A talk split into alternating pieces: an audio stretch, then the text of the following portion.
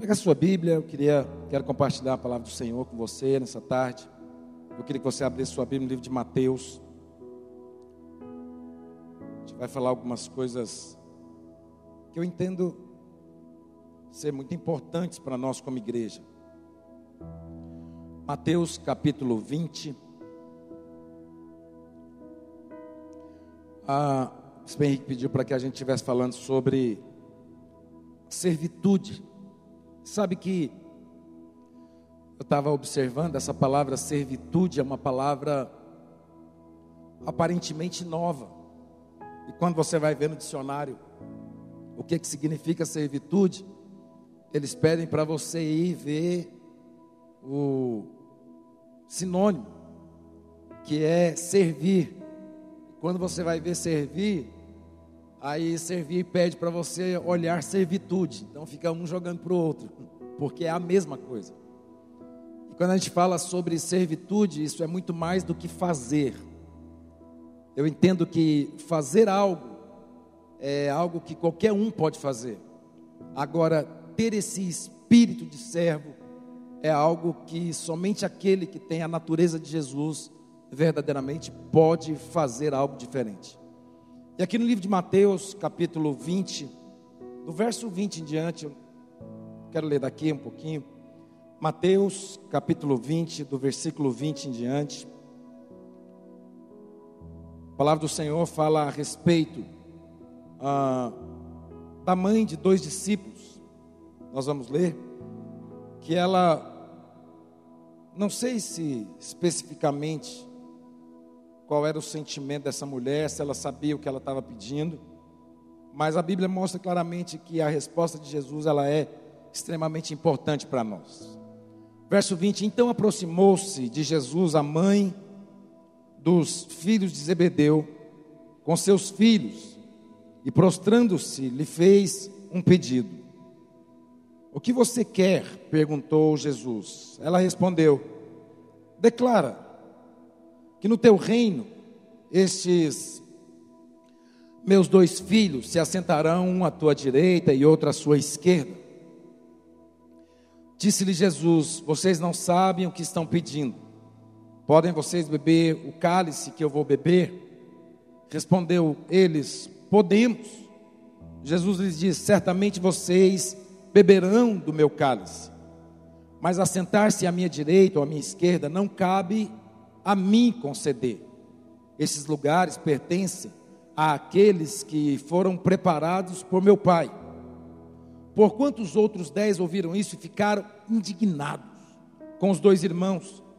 Jesus os chamou e disse: Vocês sabem que os governantes das nações as dominam e as pessoas importantes exercem poder sobre elas. Não será assim entre vocês, ao contrário quem quiser tornar-se importante entre vocês, deverá ser servo, e quem quiser ser o primeiro, deverá ser escravo, como filho do homem, que não veio para ser servido, mas para servir e dar a sua vida em resgate de muitos.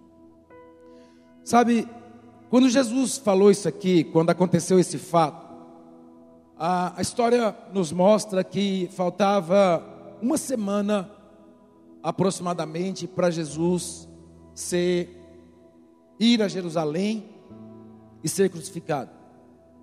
Havia uma preocupação no coração desses discípulos de que depois de que Jesus morresse, fosse assunto aos céus, quem na verdade estaria assentado à direita e à esquerda de Jesus? Como nós acabamos de ler, a Bíblia fala que essa mãe desses dois discípulos, ela resolve pedir para Jesus que os seus filhos pudessem tomar esses lugares. Na verdade, ela não sabia o que ela estava pedindo. E Jesus então dá uma resposta interessante. Porque Jesus fala: Olha, vocês sabem o que vocês estão pedindo, pode por acaso vocês beber do cálice que eu vou beber. Porque essa é uma posição para quem verdadeiramente, quando Jesus está terminando o texto, Jesus fala assim: essa é uma posição para quem verdadeiramente ah, decidiu viver na terra, como eu decidi vir à terra. E Jesus fala que ele veio à terra com um propósito: o propósito de ser servo, de deixar de ser o primeiro, mas escravo de todos e servir a todos, e dar a sua própria vida em favor de todos. Quando Jesus dá essa resposta, então a Bíblia diz que os discípulos ouvem, acabamos de ler. E a Bíblia fala que há uma indignação no coração deles, porque o sentimento do coração daqueles outros discípulos também, eu acredito, que pela indignação que eles tiveram, o sentimento deles era o mesmo. Eu também quero sentar à direita ou à esquerda de Jesus. E Jesus, então, poucos dias antes da sua morte, Jesus, então, ele vem e fala claramente que assentar-se naquele lugar pertence ao Pai, que já havia preparado esse lugar para alguns. Porém, Jesus deixa claramente explícito para nós que a característica, a natureza, a função, a realidade, a vida de todo cristão deve ser a natureza de servir. E é tão interessante porque é uma indignação no coração desses discípulos, e Jesus vem mostrar para eles que as coisas não iriam acontecer segundo aquilo que eles achavam que deveria ser. Não é assim. Jesus quer dizer é, não é assim. Vocês dizem, né, que que querem assumir uma posição, mas não é assim. Não é pelo que você faz, mas é por quem você é. E aqui tem uma coisa importante, sabe por quê, queridos? Porque antes de fazer, nós temos que ser. Eu acho que o maior problema hoje que a gente enfrenta é que as pessoas elas querem fazer algo antes delas serem aquilo para o qual verdadeiramente elas querem viver a sua vida fazendo. E se nós primeiro não somos, nós vamos ter sérios problemas quando nós decidimos servir ou ter esse espírito de servitude. Ah, no livro de Marcos, capítulo 3, queria que você abrisse sua Bíblia lá também, por favor. Livro de Marcos, capítulo 3, versos 13 e 14. Jesus também ele vai falar algo interessante. Marcos, capítulo 3, versículos 13 e 14. A Bíblia diz: Jesus subiu a um monte e chamou a si aqueles que ele quis, os quais vieram para junto dele. Escolheu-os em doze, designando os apóstolos para que estivessem com ele e enviasse a pregar, e tivesse autoridade para expulsar demônios. Jesus os chamou para estar com eles. E antes de Jesus mandar eles fazerem qualquer coisa, Jesus está dizendo claramente para eles: vocês primeiro precisam ser, ser antes de fazer.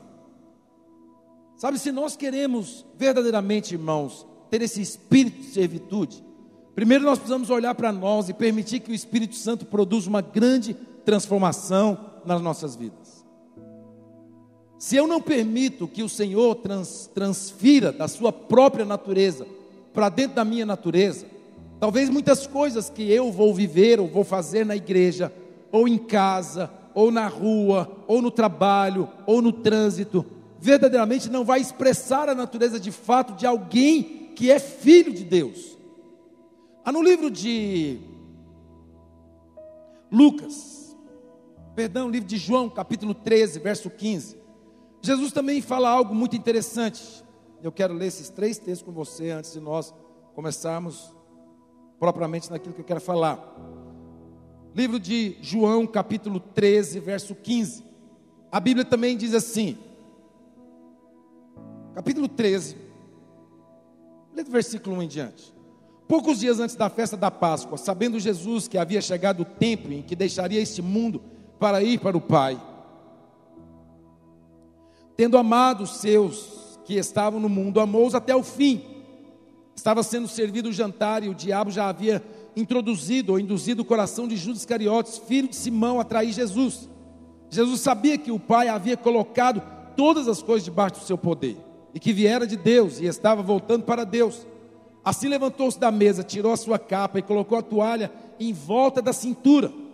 Depois disso, derramou água numa bacia e começou a lavar os pés dos seus discípulos, enxugando com a toalha que estava em sua cintura. Chegando-se a Simão, Pedro lhe disse: Senhor, vai lavar os meus pés? Respondeu Jesus: Você não compreende o que eu estou lhe fazendo, mas mais tarde, porém, entenderá. Diz, porém, Pedro: Nunca me lavarás os pés. Jesus respondeu: Se eu não lavar os seus pés, você não, você não terá parte comigo. Respondeu Simão Pedro: Então, Senhor, não apenas os meus pés, mas também as minhas mãos e a minha cabeça. Olha que coisa interessante. Sabe que quando alguém entrava numa casa e ele era senhor, a Bíblia nos conta que aquele que era senhor, ele assentava na mesa e os servos, eles daquela casa, eles iam, pegava bacia, pegava toalha e eles vinham e lavavam os pés daquele que era senhor. A Bíblia diz que quando Jesus entrou na casa para a ceia, a Bíblia diz que Jesus assentou. E a Bíblia nos mostra claramente que quando ele assentou, os seus discípulos, que eram os discípulos de Jesus, que deveriam ter pego a toalha e a bacia, a Bíblia diz que ele simplesmente assentou também ao lado da mesa e não lavou os pés de Jesus. Jesus então se levanta da mesa, ele já está sentado. A Bíblia diz que ele se levanta da mesa e ele então vem, pega a bacia, pega a toalha, tira a sua capa. E agora ele então vai lavar os pés de cada um dos discípulos, função essa que deveria ter sido dos discípulos. Quando isso acontece, a Bíblia fala que há um certo constrangimento nos discípulos, porque essa era a função que os discípulos tinham que ter tido. E aí Pedro então dá a resposta: Mestre, de modo algum você me lavará os pés. Jesus fala: É verdade, pode você pensar isso, mas se eu não lavar os seus pés, você não tem parte comigo. E a Bíblia diz que quando isso acontece, então, Pedro pede para que lave não só os seus pés, mas todo o seu corpo.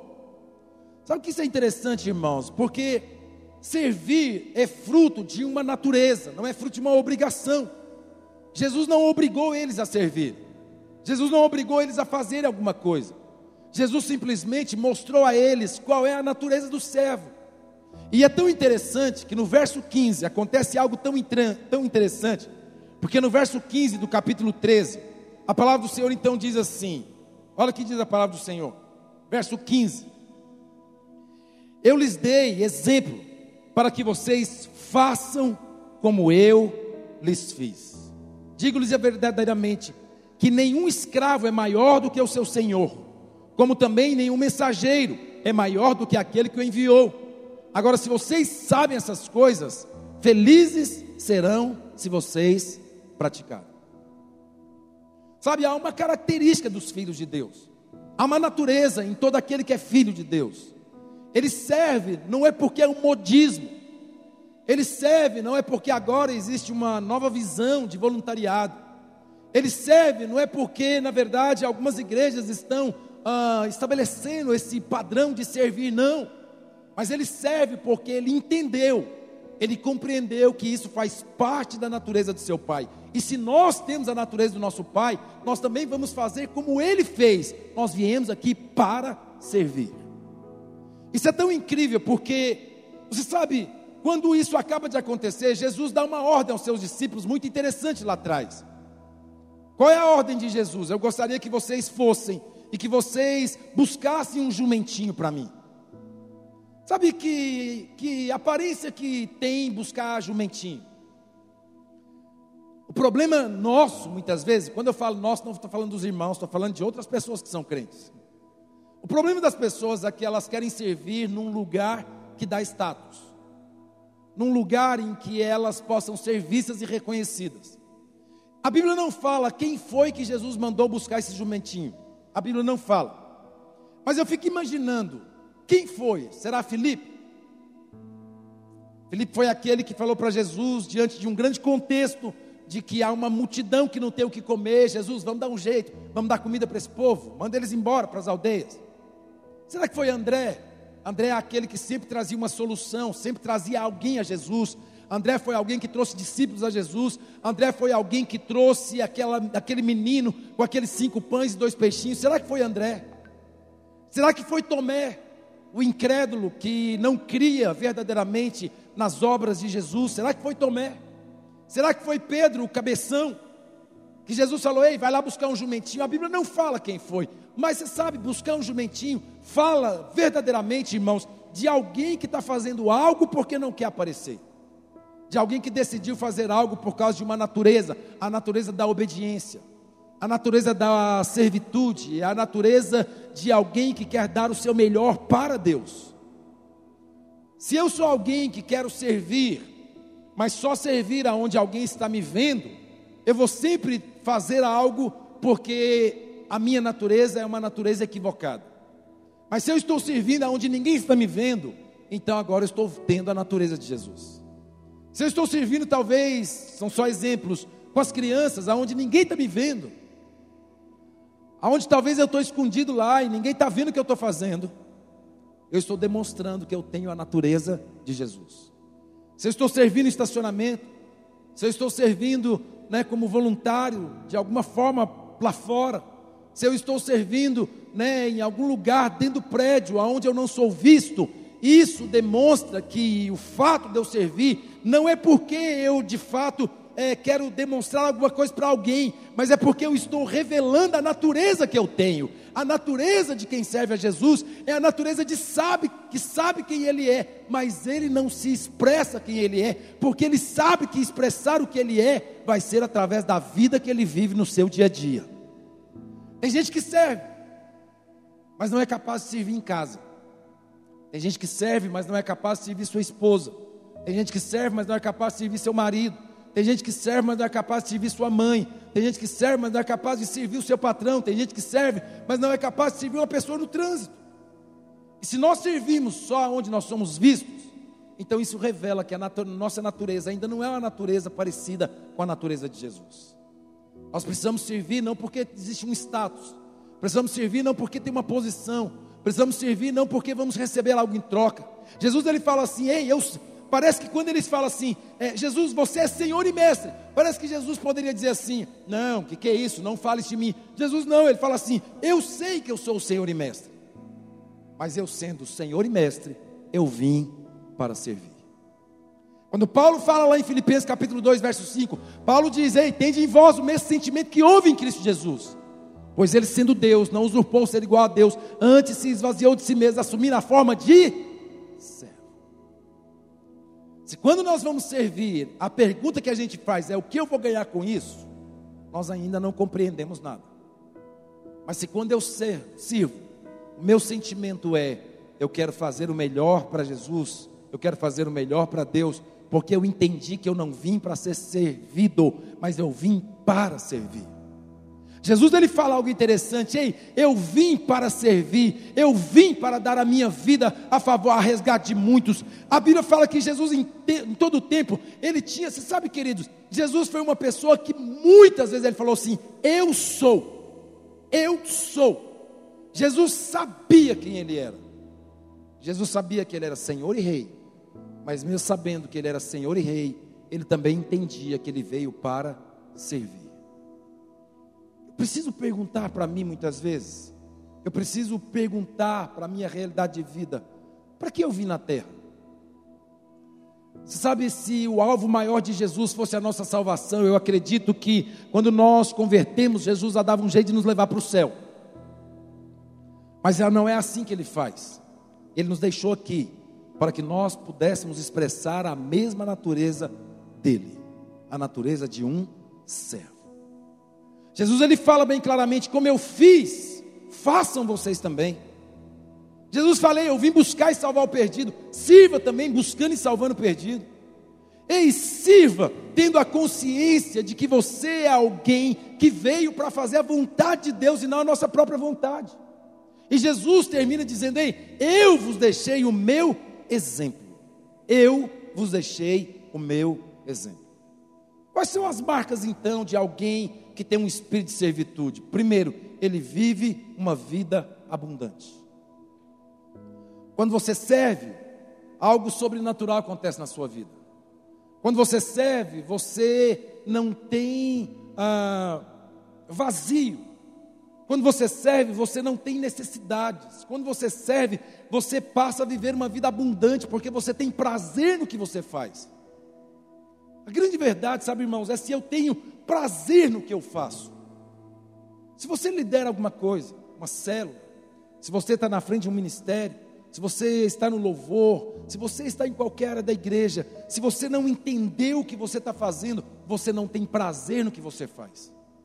Automaticamente você não tem uma vida abundante.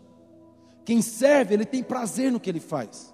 Quem serve, ele tem alegria no que ele faz. E quem serve tem alegria em ver os irmãos que estão ao lado dele crescendo e prosperando. Se eu, quando sirvo e alguém está servindo naquele dia no meu lugar, eu me sinto com um coração, uma alma, talvez complicada, como aqueles dez ficaram indignados, então é porque eu não entendi completamente qual é a natureza do servo. Sua maior alegria, minha maior alegria quando eu sirvo, é ver os meus irmãos crescendo e sendo maiores do que eu, fazendo coisas maiores do que eu, porque Jesus nos deixou esse exemplo.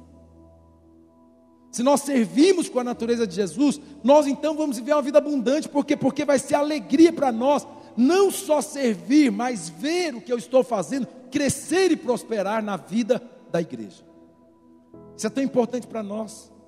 Sabe, irmãos, eu entendo que a maior dificuldade da humanidade é ter esse espírito de servo, porque nós somos muitas vezes egoístas, nós estamos pensando em nós, mas nós não estamos pensando no todo.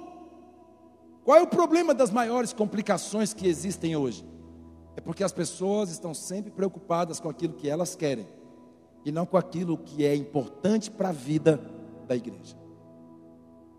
Esses dias eu estava dizendo para os irmãos lá na igreja, sabe qual é o nosso maior problema?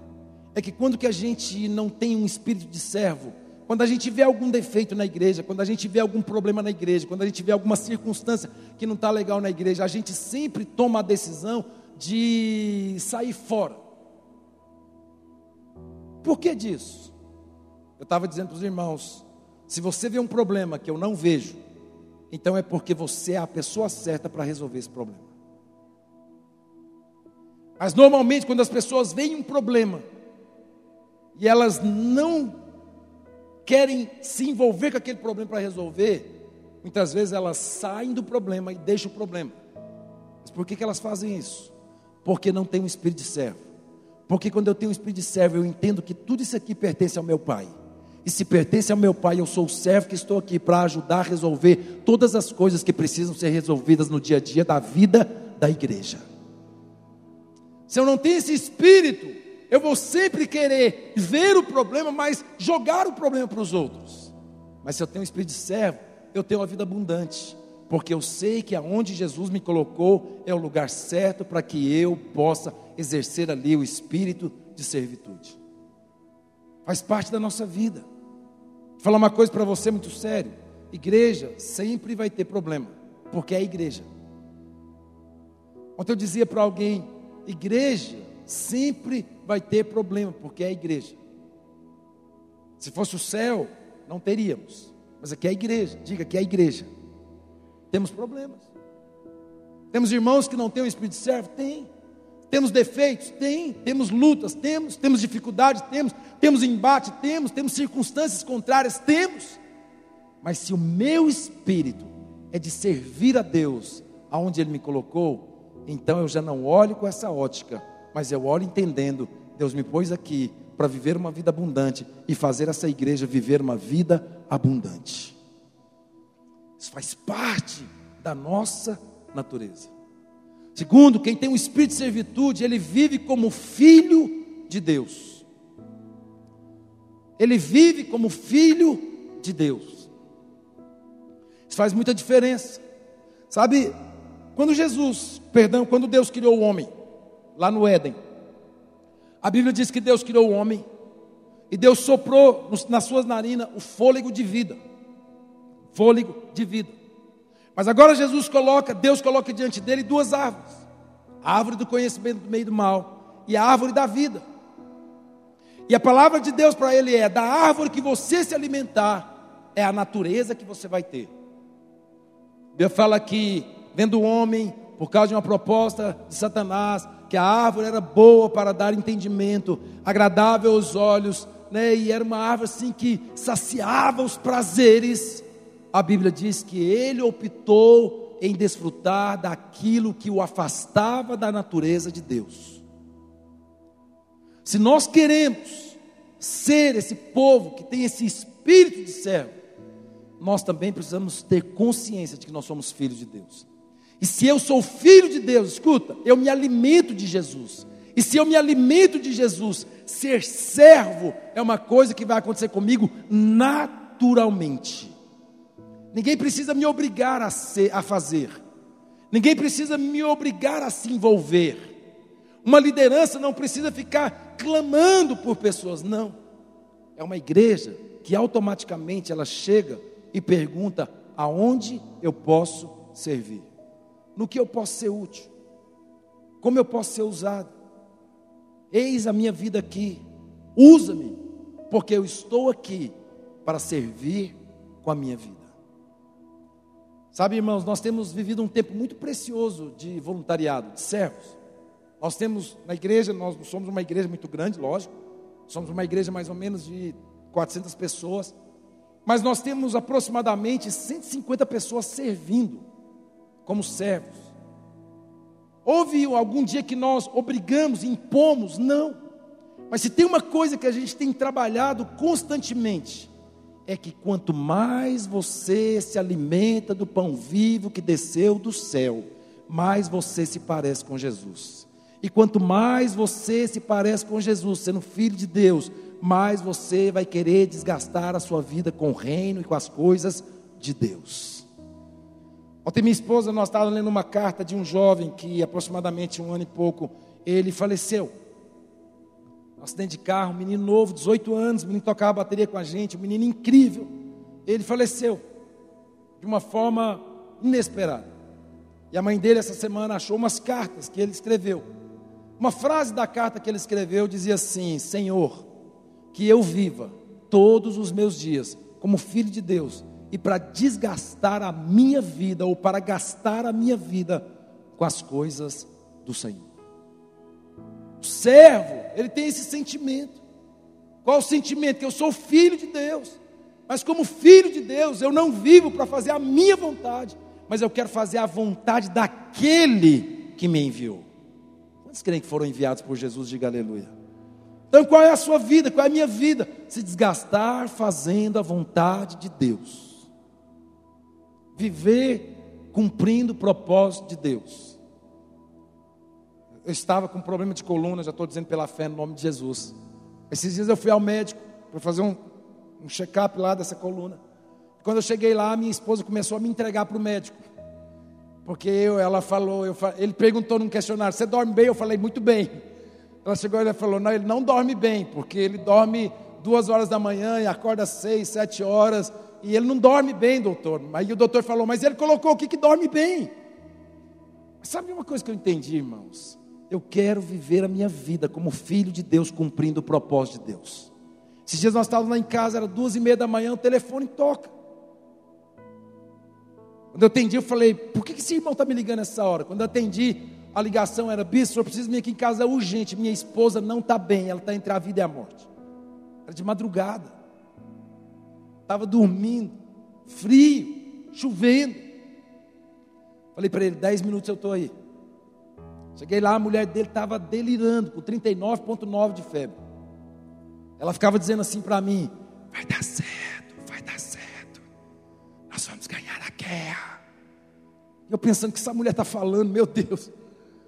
E eu falei, ei, levanta. Ela, vai dar certo, vai dar certo. E eu falei, vai dar certo mesmo, levanta. E levantei aquela mulher. E nós fomos descendo uma escada, né? Difícil, complicado de descer. Pus ela no carro com a família, levamos para o médico. Cheguei lá na UPA de madrugada, correndo atrás de médico para atender aquela mulher. Veio um médico desesperado lá, tomou aquela mulher, fez aquele primeiro contato ali com ela, deu um remédio na veia dela lá, passou 20 minutos, ela estava boa. Cheguei em casa às 5 horas da manhã. 7 horas da manhã eu tinha que levantar porque tinha um culto numa escola 8 horas da manhã. Vou falar uma coisa para você. Nós estamos aqui para fazer a vontade de Deus.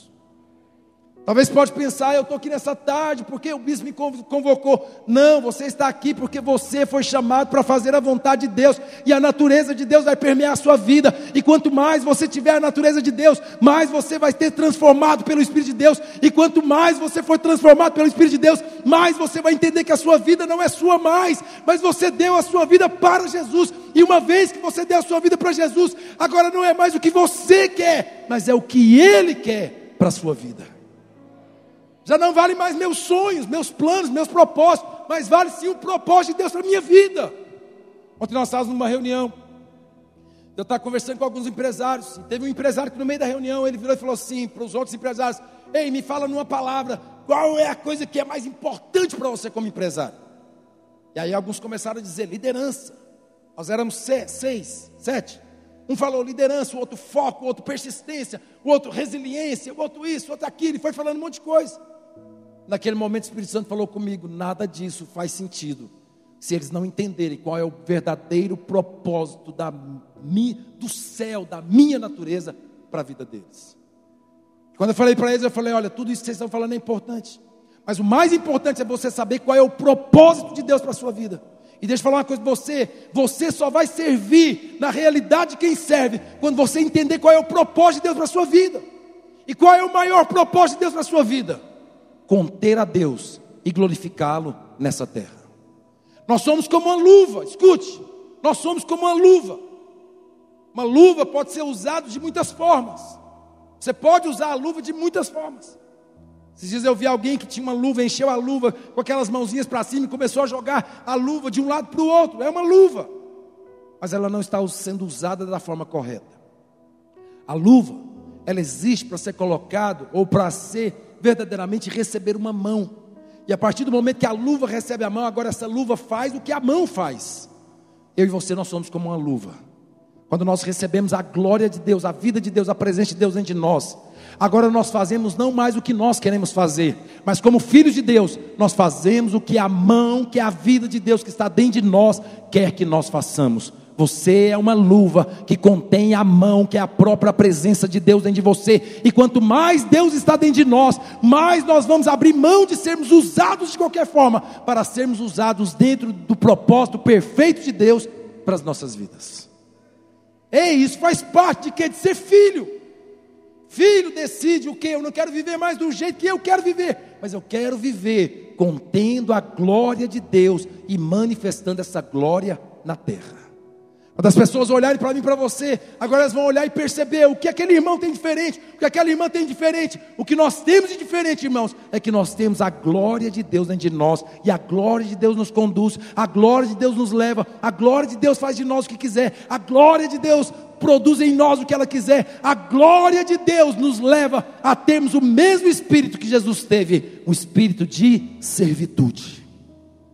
Terceiro, quem tem essa natureza, ele permite ou ele decide deixar um legado, deixar uma história, deixar uma marca.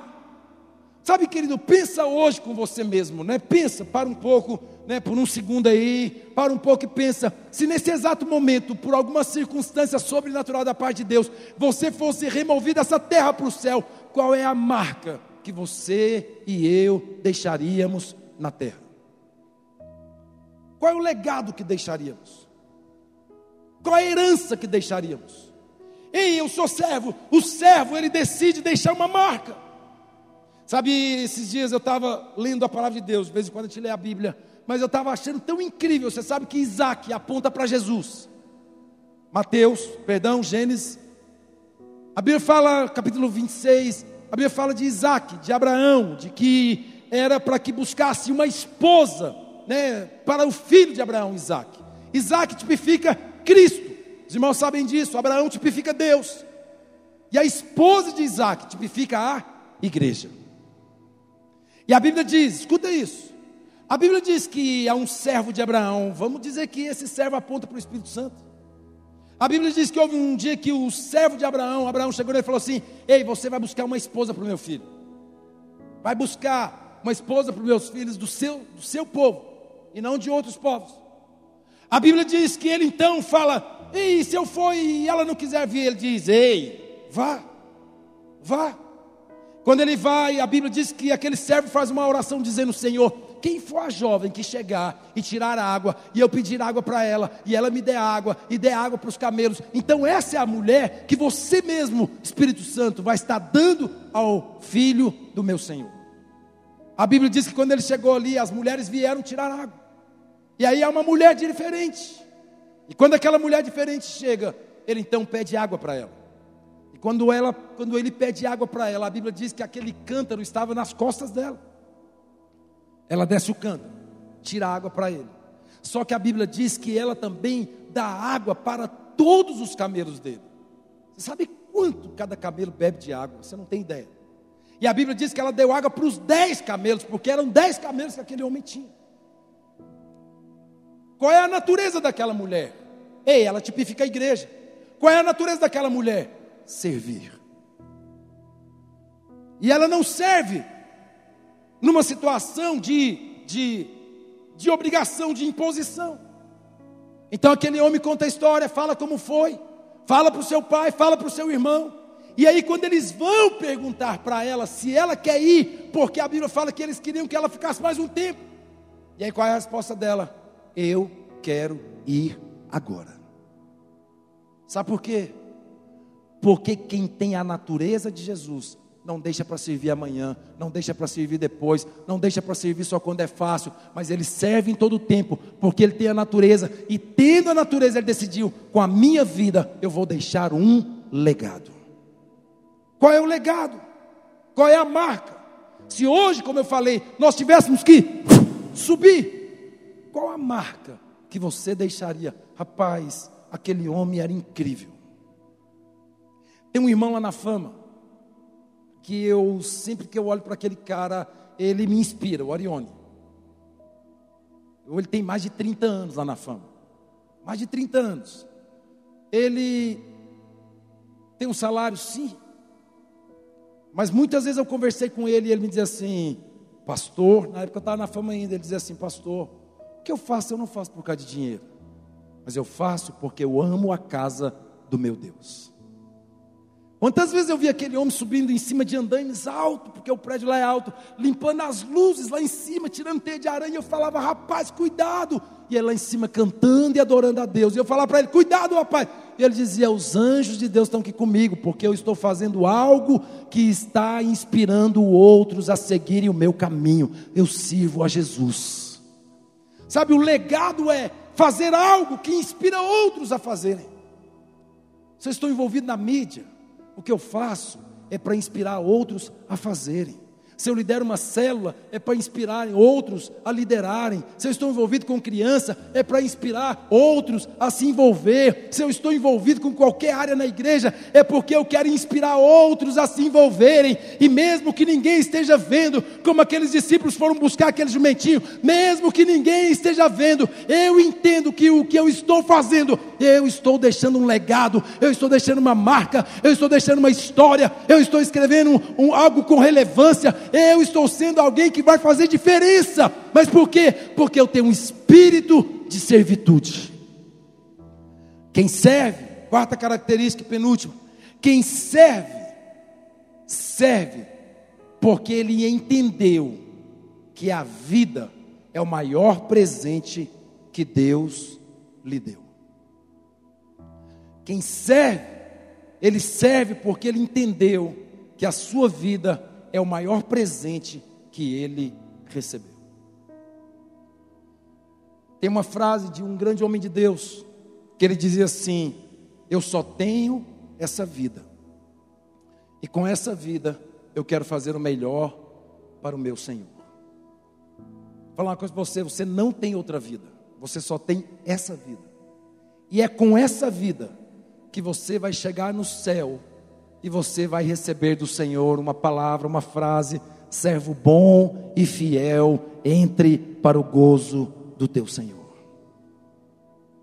Sabe, se nós queremos verdadeiramente, irmãos, fazer diferença, será alguém que verdadeiramente compreendeu o propósito tão incrível quando Paulo tem aquela experiência com Jesus em Atos capítulo 9, em caminho para Damasco. A Bíblia diz que ali Paulo entregou sua vida para Jesus, sua vida foi transformada. E há um momento, irmãos, que Paulo vai para Jerusalém, mas quando ele está a caminho para Jerusalém, os seus discípulos chegam até ele e falam: Paulo não vai, porque nós vimos essa noite que há esse homem que está indo para Jerusalém, eles vão amarrá-lo, vão chicoteá-lo e vão matá-lo. Paulo vira e fala: O que me importa viver tudo isso, não tem nada a ver, não tem propósito nenhum. Se eu, Paulo dizendo, se eu não cumprir o propósito de Deus para a minha vida, eu vim aqui para servir. Eu vim aqui para servir. Lá em Atos capítulo 26, a Bíblia fala que Paulo está dentro de um navio indo para Roma, que era propósito de Deus. E a Bíblia fala que vem uma tempestade, começa a jogar aquele barco de um lado para o outro, de um lado para o outro. E a Bíblia fala que aqueles homens que eram comandantes daquele barco começam a jogar a carga fora. E mesmo assim o navio vai afundando. E aí eles decidem: vamos jogar os prisioneiros ao mar. E Paulo era um prisioneiro. A Bíblia fala que Paulo chega naqueles homens e diz assim: ei, ei, ei, ei, ei para. Não precisa lançar nenhum prisioneiro ao mar porque essa noite Deus falou comigo. E o Senhor falou que ninguém vai morrer. Quando você entender o que é com essa vida que você vai viver o propósito de Deus aqui nessa terra, servindo, amando, se doando, se entregando. Quero te dizer uma coisa: você pode passar por ventos, por tempestades, por lutas, mas você pode ter a certeza, nada te tocará, porque você está nas mãos do Deus Todo-Poderoso a quem você serve. Sabe, quando nós entendemos isso, quando nós compreendemos isso, isso vai fazer toda a diferença na nossa vida. Nós então agora estamos vivendo uma vida, por quê? Porque nós compreendemos que é com ela, com essa única vida que temos, que nós vamos fazer a vontade de Deus em nossas vidas aqui nessa terra. Servitude não é um esforço que a pessoa faz, mas é uma dedicação espontânea, voluntária, que alguém faz em torno ou em prol de uma outra pessoa ou de uma comunidade. Eu entendi, eu compreendi. Nada é esforço, nada é obrigatório, nada é impositivo, nada é porque é uma troca, mas é por causa da natureza que eu tenho. Servimos porque essa é a nossa natureza. E não há um peso, porque nós só fazemos, porque na verdade isso faz parte do que nós somos. Não tem como, irmãos. Um dia eu li uma, uma, uma chargezinha que eu achei muito interessante. Havia um escorpião que precisava passar para o outro lado do lago. E havia um sapo. E o escorpião falou para ele: Ei, me leva para o outro lado. O sapo disse: Você sabe que eu não posso te levar, escorpião, porque você vai me picar no meio do caminho, nós dois vamos morrer. E ele falou: Não, senhor sapo, me leva, eu não vou te picar. Se eu te picar, nós dois vamos morrer. E o sapo então decide levá-lo. Lá no meio daquele lago, o escorpião pica aquele sapo. E aí o sapo diz: Por que você fez isso? Agora nós vamos morrer. E o escorpião disse: Eu não queria, mas é a minha natureza. Vou falar uma coisa para você. Muitas vezes, mesmo você não querendo servir, você vai servir, porque faz parte da sua natureza. Eu não quero, mas alguma coisa dentro de você vai ficar falando, vai, vai, vai, vai, vai. Por quê? Porque faz parte da sua natureza. Eu me lembro um dia que a gente estava na Kombi da igreja, irmãos. Passei uma vergonha nesse dia. E nós fomos numa panificadora buscar uns salgados, porque havia uma confraternização lá na igreja. E quando tava, chegamos na panificadora, um irmão estava dirigindo a Kombi, eu não tinha carteira, o irmão estava dirigindo, só fui com ele. Ele foi estacionar, colocar a Kombi no local assim, que era uma, meio uma rampa na porta panificadora. E tinha uma mulher descendo. De forma que se ela descesse, não tinha como ele subir. Mas também se ele fica ali onde ele estava, não tinha como ela descer. E ficou aquele impasse. E eu me lembro que ele falou: Deixa isso para mim, daqui eu não saio. E então ela, na maior dificuldade, levantou, né, aquela, aquela dificuldade de fazer aquela rampa ali, hum, pôs o carro lá em cima de novo.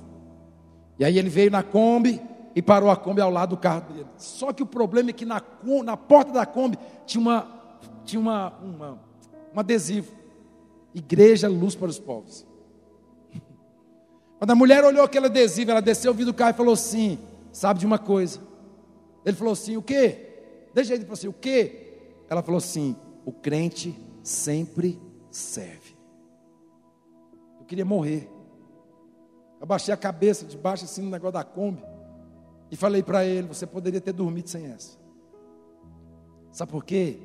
O crente sempre serve. Se você é filho de Deus, o seu prazer é servir as pessoas. Se você é filho de Deus, o nosso prazer é servir. Sabe por quê, irmãos? Servir é como um combustível. Nós servimos com excelência. Nós servimos porque amamos ver as pessoas serem alcançadas e transformadas. Irmãos, que alegria, esses dias aconteceu um negócio tão incrível. Uma pessoa saiu da casa dela, escuta, um casal, saiu da casa deles, dizendo que ia numa igreja X lá em Goiânia, pela manhã. Quando chegou na igreja X, a igreja superlotada no estacionamento, não tinha carro para eles pararem. Estacionamento, não tinha local para eles pararem. Eles decidiram ir embora, a mulher falou para o marido: Vamos embora naquela igreja lá, tal X. Eles foram na igreja tal X, que é em frente à nossa, do outro lado da praça. Quando chegou lá, a igreja estava fechada, não tinha culto de manhã. Ela olhou do outro lado e falou assim: Então vamos ali naquela igreja? E o marido dela falou: Então vamos. Foram virar o carro e estacionaram o carro em frente à igreja. Quando ela estacionou em frente à igreja, veio um jovem, ele se chama João Vitor, tem 15 anos, só que ele é baixinho assim. Ele veio, quando eles pararam o carro, ela esperou, ele esperou desligar o carro. Quando desligou o carro, ele abriu a porta para ela e disse para ela: Seja bem-vinda ao lugar dos novos começos. Quando ela entrou na igreja, ela entrou na igreja e para uma pessoa que estava na porta da igreja, ela disse assim: Ei, eu decidi, ao chegar no estacionamento da igreja, eu decidi que é aqui que eu quero servir a Deus. Está lá na igreja, envolvido com célula, crescendo, rompendo, prosperando, uma benção. Esses dias eu fui fazer uma visita para eles, eu perguntei para ela, por que, que vocês decidiram ficar na igreja? Ela falou assim: olha, bispo, louvor é bom, palavra é boa, tudo é ótimo.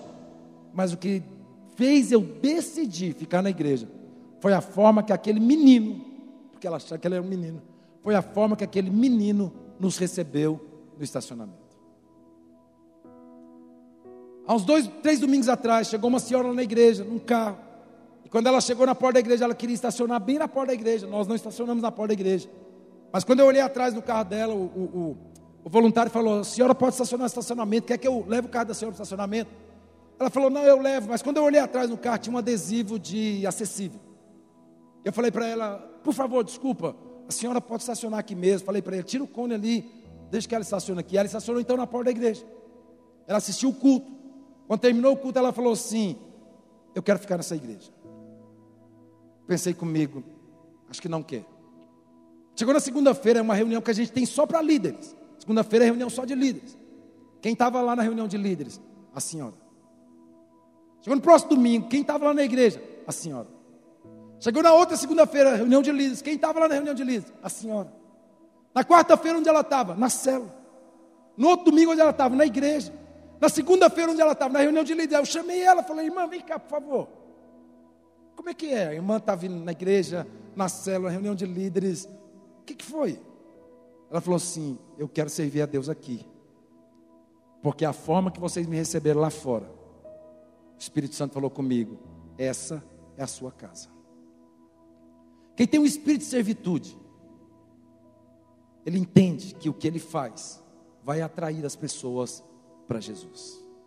Cada vez mais a gente tem entendido, irmãos, que quem a celebração, quando a gente termina um culto, que a gente vai fazer a celebração de quantos convertidos, de quantas pessoas entregaram a vida para Jesus, e a gente vai celebrar aquela vitória, quando a gente olha, não é uma celebração de quem pregou, é uma celebração desde lá do estacionamento até a hora que as pessoas dão boa noite a cada uma das pessoas, ou bom dia, que estão indo ao término do culto. E quando terminamos, é uma festa, é uma celebração. Mas por quê? Porque alguém é obrigado a fazer? Não. Porque todo mundo entendeu, nós estamos aqui para servir. Esses dias a gente tem falado para alguns irmãos, irmãos, você não vai poder servir agora. Ah, mas eu quero servir, não, você vai ter que deixar para servir depois. Porque você está servindo quase todo culto, todo domingo você está querendo servir. Mas eu amo o que eu faço, eu sei que você ama o que você faz. Mas você precisa dar a oportunidade de outras pessoas também servirem. Sabe que é a coisa mais maravilhosa de uma igreja? É quando tem tanta gente com esse espírito de servitude, com esse desejo de servir, que a gente tem que começar a dizer: ei, não, sirva mais da frente. É, semana que vem, não, você não vai ficar na mídia hoje, você não vai ficar na mesa hoje, você não vai ficar no louvor hoje, você não vai fazer isso hoje. Mas por que eu quero? Pois é, mas você tem que dar a oportunidade para outros também. Mas quando nós temos esse sentimento, esse espírito, nós servimos porque nós entendemos que servir é a forma de alcançar pessoas e ver as pessoas serem transformadas. Servir deve ser algo que flui com naturalidade de cada um de nós. Sabe, eu e você, nós vamos olhar para nós, queridos. Nós vamos olhar para nós e permitirmos que a natureza de Jesus flua através da nossa vida. Eu quero encerrar dizendo uma coisa: o que, que nos impede de servir? O que que nos impede de servir? Lá em Êxodo capítulo 16, não precisa abrir. A Bíblia fala que os filhos de Israel, eles acabaram de sair do Egito. Quando eles acabaram de sair do Egito, então eles estão começando a andar pelo deserto. E eles param.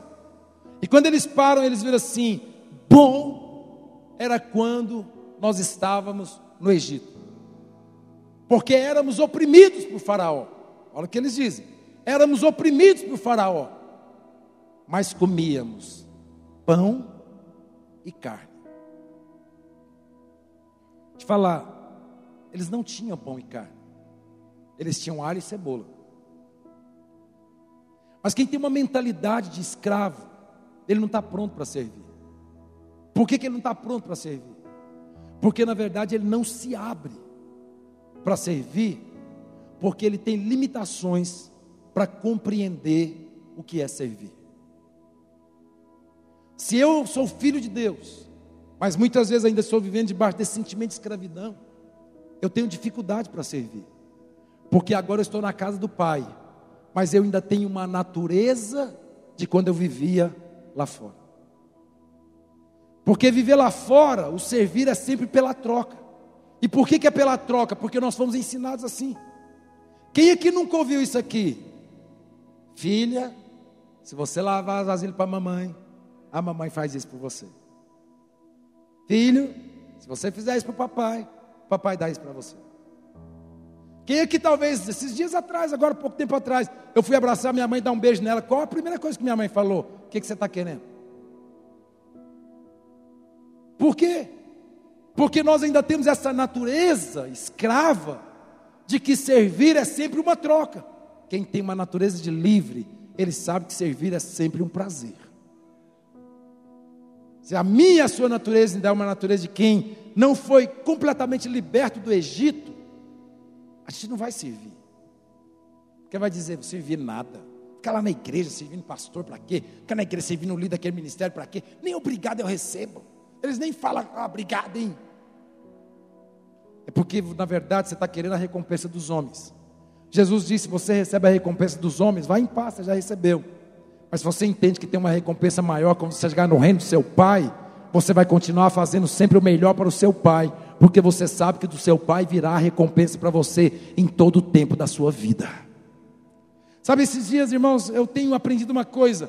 Eu ouvi uma frase, eu achei tão interessante. Eu quero plantar o que eu quero receber. Esses dias a gente estava em João Pessoa, fomos almoçar com o pastor, e foi tão interessante porque quando a gente estava terminando o almoço, o Espírito Santo falou comigo: levanta, vai lá e paga a conta. E eu peguei aquele papel, encostei, coloquei assim dentro da mão e falei assim para eles: Eu vou no banheiro. E aí, quando eu levantei para ir no banheiro, a esposa dele passou um pouquinho, virou para minha esposa e falou assim: Onde o bispo foi? Ela falou: Foi no banheiro. Aí ela falou assim: Ei, mas o banheiro é para cá. E ele foi para lá, ele foi pagar a conta. E aí ele foi correndo atrás de mim. Quando ele chegou lá, eu já tinha terminado de pagar a conta. Voltei. E ele falou: Você não devia ter feito isso, bispo. Eu falei: Fica tranquilo, meu irmão. Querido, no mesmo dia, escuta, no mesmo dia, no mesmo dia, no mesmo dia, um irmão aqui de Goiânia, sem saber nada, eu estava lá em João Pessoa, tão longe. No mesmo dia, ele fez um pix na minha conta de R$ 2.500. E eu paguei 270 reais no nosso almoço. Ele sabia de nada. Nada, absolutamente nada. Ontem de ontem, quinta-feira à noite, saímos para jantar com o um casal, para aconselhar, conversar. Quando a gente estava lá comendo com ele, o Espírito Santo falou comigo: pega o papel, vai lá paga a conta. Peguei o papelzinho, fui lá, cheguei lá, lá no fundão, paguei a conta para o rapaz, tal, voltei, sentei. Aí de repente ele falou assim: Ô garçom, traz a conta, a gente já vai embora. O garçom falou: já está tudo pago. Foi interessante que um pouquinho antes eu tinha falado para o garçom: aqui é tudo de graça, não é? Aí foi interessante que o irmão que pediu a conta falou assim: não, rapaz, o pastor aqui brincou que é tudo de graça, mas traz lá a conta. Ele falou: rapaz, está pago. Aí o garçom, depois de muita insistência dele, o garçom falou: Ele já pagou. Aí eu falei: Levanta, vamos embora, rapaz. Aí ele falou: Não, você não devia ter feito comigo, que vergonha, sei o que tem, sei o que tem. Ontem à tarde eu estava lá em casa. O irmão passa uma mensagem para mim dizendo: Bispo, qual é seu Pix? Quando fala de Pix, eu falo: Irmão, já estou enviando, peraí. Simples. Mandei o Pix para ele, irmão, e falei: Querido, Fique em paz, Deus te abençoe, não preocupe com nada, Deus está no controle de todas as coisas. Irmão, diante de Deus, posso te mostrar aqui, passou um minutinho. Ele mandou o comprovante de um pix de mil reais na minha conta. Mas sabe o que eu entendi? Irmãos, dia 31, dia da oferta de primícias. Minha esposa subiu lá em cima no púlpito, nós fomos entregar a oferta de primícias. Abriu o aplicativo no celular, tentamos fazer através de transferência, não teve como por causa do valor que era muito alto. Fomos para o Pix, conseguimos fazer através do Pix. Escuta, não vou te dizer de valores. Mas não é uma oferta comum. Entregamos dia 31. Dia 1 sábado, feriado, eu recebi uma vez e meio o que nós ofertamos no dia 31. Sabe o que a gente tem visto, irmãos? Quanto mais eu sirvo, ah, então é porque você quer algo em troca. Não. Porque eu acredito também que Deus primeiro olha o coração. Uma coisa que Deus tem falado muito comigo nesses dias, muito, escuta. Deus não vai colocar coisa grande na mão de gente pequena. No outro dia que eu recebi uma oferta e meia a mais do que eu tinha ofertado no dia 31. O Senhor falou comigo assim: agora você vai pegar todo esse dinheiro que eu te dei e você vai distribuir entre pessoas que eu vou te mostrar. Falei com Deus: acabei de ganhar, Senhor. E Deus falou: e você vai agora começar a doar. E eu comecei a entregar para alguns irmãos que Deus foi me mostrando para quem que era para entregar. E foi tão incrível, irmãos, porque as pessoas começaram a ver até mim chorando e dizendo: Bispo, dia 31 eu não tinha que ofertar. A oferta que Deus mandou você me ofertar é cinco vezes, é dez vezes, é tantas vezes mais do que eu ofertei. E eles dizendo: Isso foi um sinal profético de Deus na minha vida. Sabe por quê? Porque Deus coloca coisas grandes na mão de gente grande. Porque quem é grande não tem o coração apegado em coisas que para Deus são pequenas. E se você não tem o coração apegado em coisas que para Deus são pequenas, Deus vai acrescentar mais e mais na sua vida. Deus vai te usar mais e mais. Deus vai te levar a lugares maiores e mais altos. Deus vai fazer coisas maiores e maiores na sua vida. Deus vai te usar de forma maiores e mais extraordinárias. Por quê? Porque Deus sabe que você não tem o coração nas coisas dessa terra. Porque você não é um escravo, mas você é filho do rei. E como filho do rei, você faz parte do reino. E se você faz parte do reino, você vai receber as coisas do reino de Deus. Então, ei, para. Servir não é uma obrigação, não é uma imposição, não é por uma troca. Semana passada a gente ir lá em Santa Helena fazer a supervisão de igreja. Quando foi na sexta-feira, o pastor ligou para mim e falou: Bispo, por favor, não vem. Eu falei: Por quê, querido? Bispo, nós estamos passando por uma situação financeira muito difícil. Eu não tenho dinheiro nem para colocar gasolina no senhor. Eu falei: Rapaz, preocupa com isso não. Deus vai prover o cordeiro. Fomos. Chegamos lá, fizeram café da manhã, almoçamos, à noite fomos para a pizzaria.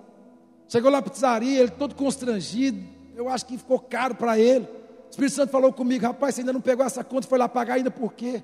Sem ele ver, eu falei, vou no banheiro, banheiro é essencial. Vou no banheiro, quando eu volto do banheiro, já volto com tudo pago. Ele levanta e fala, não, bispo, vamos descer, e daqui a pouco eu volto aqui em cima para pagar a conta. Eu falei, rapaz, pagar que conta? A conta da pizza, do, do, do, do negócio que a gente comeu aqui e tal, porque era rodízio e tal. Falei, rapaz, vamos embora, fique em paz, abraça aqui, Deus te abençoe, vamos descer, vamos embora. Vamos embora em paz. Ele falou, o senhor pagou? Eu falei, não, Deus pagou por você. Sabe, irmão, você tem que entender, não é porque eu vou ganhar algo em troca, não é, não é. Querido, eu vou falar uma coisa para você, eu poderia ficar contando aqui, essa, essa tarde aqui, eu poderia te contar vários outros. Querido, esse ano, já de 2022, eu poderia te contar vários milagres extraordinários na nossa vida. Esses dias minha esposa estava até falando, eu também quero receber uns pics. Eu falei, quando eu recebo, nós recebemos. Os filhos recebem, você recebe, nós recebemos. Mas se eu te contar o que Deus já fez esse ano, não tem como explicar. Não tem como explicar. Mas sabe o que eu te digo? Olhe para mim. Deus vai colocar coisa grande na mão de gente que tem a natureza de Jesus. Se você quer servir, se você quer amar com excelência, se você quer se doar, não é por uma troca, não é por uma posição, não é por um lugar, não é por um status, não é por uma fama. Não, não é, não é, não é. É porque você entendeu, minha vida é de Jesus e tudo que eu tenho também é dele. Meu carro é dele, minha casa é dele, o que eu tenho é dele, tudo que eu tenho é dele. dele. Nós decidimos servir a Deus com tudo que somos e temos. Quando você permite que essa seja a sua natureza e que isso flua de você, então agora você saiu do império da escravidão. Do império do que, irmãos? Da escravidão. Para um reino, reino de luz. E na luz, nós vimos a tua luz. E porque vimos a luz de Jesus, agora nós andamos e vivemos como Ele. Sabe se é uma coisa, sabe na primeira concílio da igreja? O primeiro concílio da igreja, irmãos, meu Deus. O primeiro concílio da igreja foi por causa de um problema. As pessoas queriam servir a Jesus. Atos capítulo 15. As pessoas queriam servir a Jesus. Obrigado. As pessoas queriam servir a Jesus.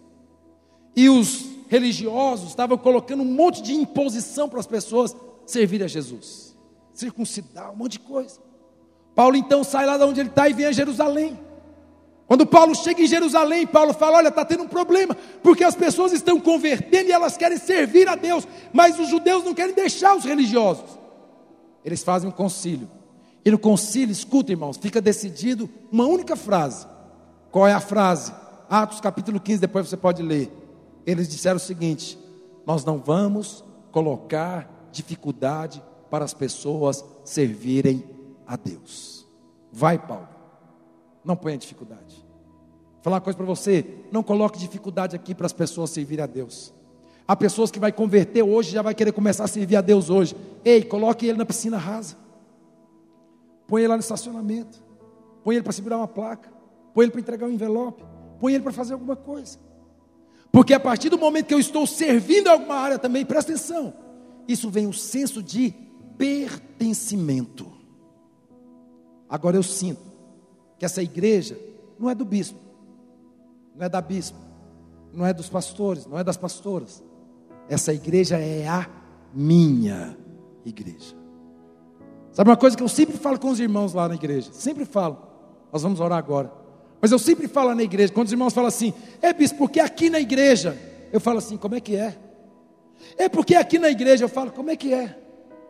É não, não sei se o senhor está vendo aqui na igreja, eu falo, como é que é? Ah, desculpa, bispo, é porque aqui na nossa igreja. Deixa eu falar uma coisa para você. Vira para esse irmão, está do seu lado, diga assim para ele: porque aqui na nossa igreja, tudo é uma bênção. Amém, irmãos? Mas é na nossa, não é aqui na igreja, não é na igreja do pastor, não, é aqui na nossa. O que, que é aqui, irmãos? A? A? A? O senso de pertencimento. Se tem alguma coisa errada, é a minha igreja. Se tem que fazer alguma coisa, é a nossa igreja. Se temos que nos envolver, nós vamos nos envolver na nossa igreja. Mas por quê? Porque nós servimos na nossa igreja. Eu não vim aqui para receber algo embora. Eu vim aqui para servir. Essa tem que ser a sua natureza. Quem não tem esse sentimento, ele vem dia domingo, e o dia que o louvor é bom, ele fala: Nossa, hoje o louvor foi uma benção, hein? hoje foi uma benção. Mas quando ele não tem o senso de que é nosso, ele vai dizer: Hoje o louvor? Estava ruim, misericórdia. Hoje a palavra foi uma benção. Mas quando ele não tem o senso que é nosso, nossa, hoje a palavra, hein? misericórdia, estava ruim, difícil de engolir, hein? Porque ele não tem o senso de que é nosso. Se é nosso, a preocupação é nossa, o encargo é nosso, o peso é nosso, a servitude é nossa, a disposição é nossa. Nós nos dispomos a nos doar, a servir, a nos entregar, para termos a melhor e a igreja mais abençoada de Anápolis, não para nossa glória, mas para a glória de Deus. Fique de pé no nome de Jesus. Sabe, querido, eu queria desafiar você, sabe, qual é a sua natureza? Qual é a sua natureza? Ah, bispo, mas tem coisa errada. Ei, deixa eu falar uma coisa: aonde não tem nada errado é o céu. E hoje, essa tarde, eu quero te desafiar: tem coisa errada? Tem. Lá em Goiânia tem. Lá no Bispo Eurípides tem. Todo lugar tem. Mas deixa eu te falar uma coisa incrível nessa tarde. Se você é o único que está vendo algumas coisas que precisam mudar, você é a pessoa certa para mudar o que precisa ser mudado. E ao invés da gente disseminar essa linguagem negativa, não. É nos jovens. Chega lá no líder dos jovens e fala: Ei, tem uma situação que eu estou vendo, eu quero ajudar. Bora mudar isso. Se é num contexto geral, chega no seu bispo, seu pastor. Mas decida no seu coração: estou aqui para servir. Aonde? Onde Deus me colocar, onde for necessário, onde for preciso. Eu só quero servir. Por que você quer servir? Porque Deus tirou a minha natureza de escravo e Deus me deu a natureza de filho. Filho quer servir na casa do pai. Filho quer amar o pai. Filho quer andar com o pai. Filho quer construir com o pai. Filho quer edificar junto com o pai. Filho quer romper com o pai. Filho quer trazer alegria ao coração do pai. Nós estamos aqui para servir. Por uma imposição, uma obrigação? Não. É só porque isso faz parte da sua natureza. Por que, que você serve? Porque eu tenho a natureza de Jesus. Feche seus olhos.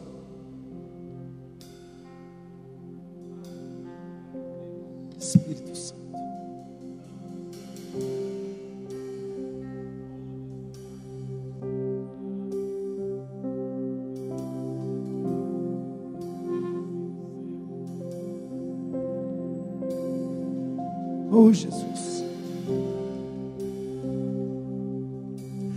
Porque tem o poder de mudar essa realidade na nossa vida é o próprio Espírito Santo. Quando ele entra em nós, ele quebra o poder do orgulho, da prepotência, da independência, da autossuficiência. Porque ele, sendo Deus, não usurpou ser igual a Deus. Antes ele se esvaziou. Quanto mais nós nos esvaziamos de nós mesmos, quanto mais nós nos esvaziamos dessa natureza escrava, mas nós somos cheios da natureza do próprio Senhor Jesus. Servir para nós não é uma obrigação, servir para nós não é uma imposição. Servir para nós não é por causa de uma troca,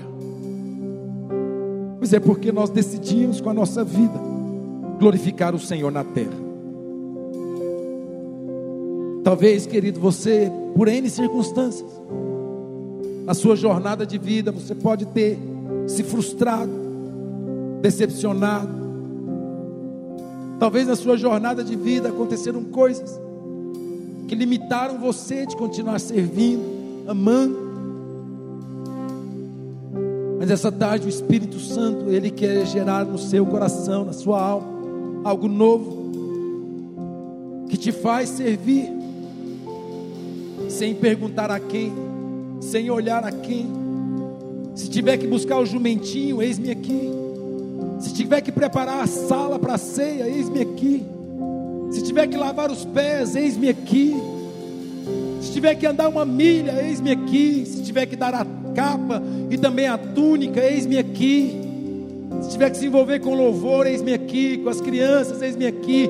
No estacionamento, eis-me aqui. Não sei aonde, na mídia, não sei aonde, na dança, não sei aonde, é dando aula, não sei aonde. Se tiver que servir, Senhor, eis-me aqui, porque isso faz parte da minha natureza.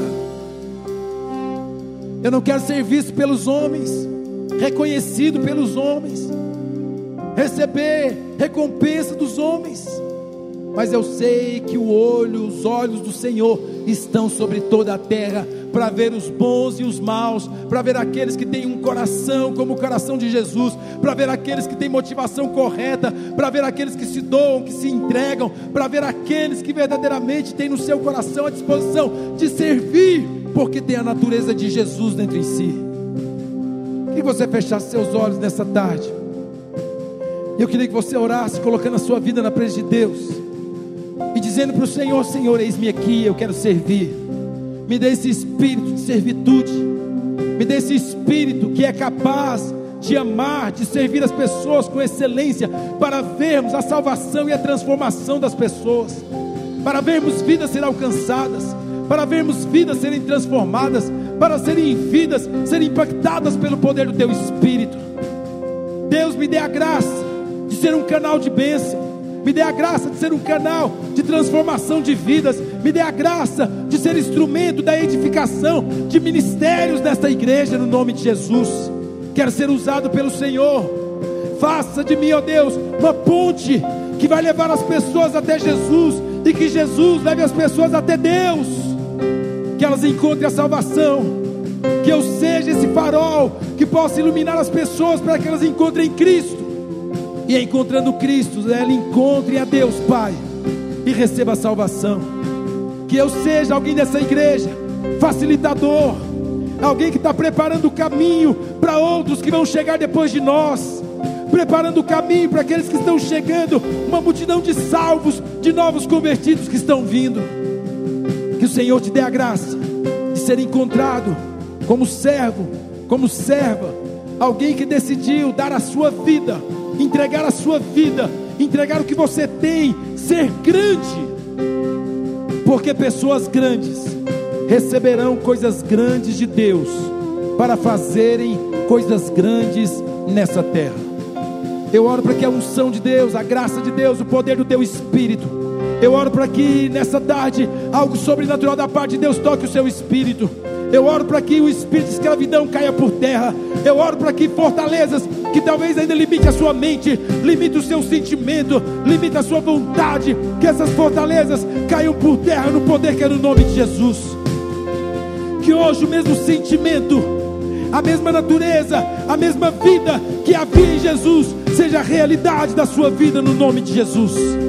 Que algo de impacto, que algo do céu, que algo vivo seja ministrado ao seu espírito nessa hora. E que você receba, receba, receba, receba, receba esse coração de quem está disposto a se doar em favor de vidas. Sabe algo que Deus está dizendo ao meu coração nessa tarde? Há pessoas aqui que não servem, porque eles têm complexidade de alma, porque eles se veem pequenos, porque eles se veem incapazes, porque eles se veem impossibilitados, e muitas vezes eles querem servir só pessoas que estão no mesmo nível deles, mas o Senhor te diz essa noite: Ele está te sarando, Ele está te curando, Ele está te restaurando, porque você vai servir a todos que o Senhor colocar no seu caminho. Você vai servir a todos que o Senhor vai levar até você, porque o seu espírito, sua alma, sua natureza, seu ser vai ser de alguém que verdadeiramente tem a natureza de Jesus em si. Põe a mão no seu coração.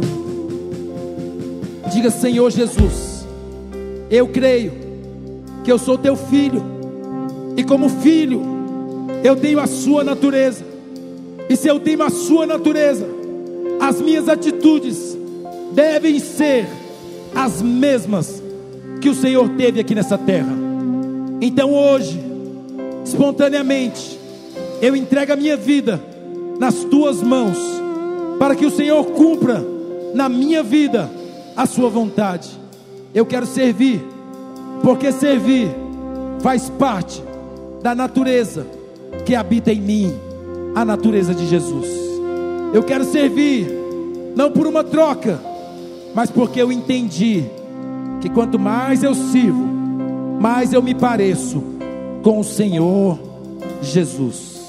Quem quer se parecer com o Senhor, diga aleluia. Aplauda o seu Senhor, diga glória a Deus. Aleluia.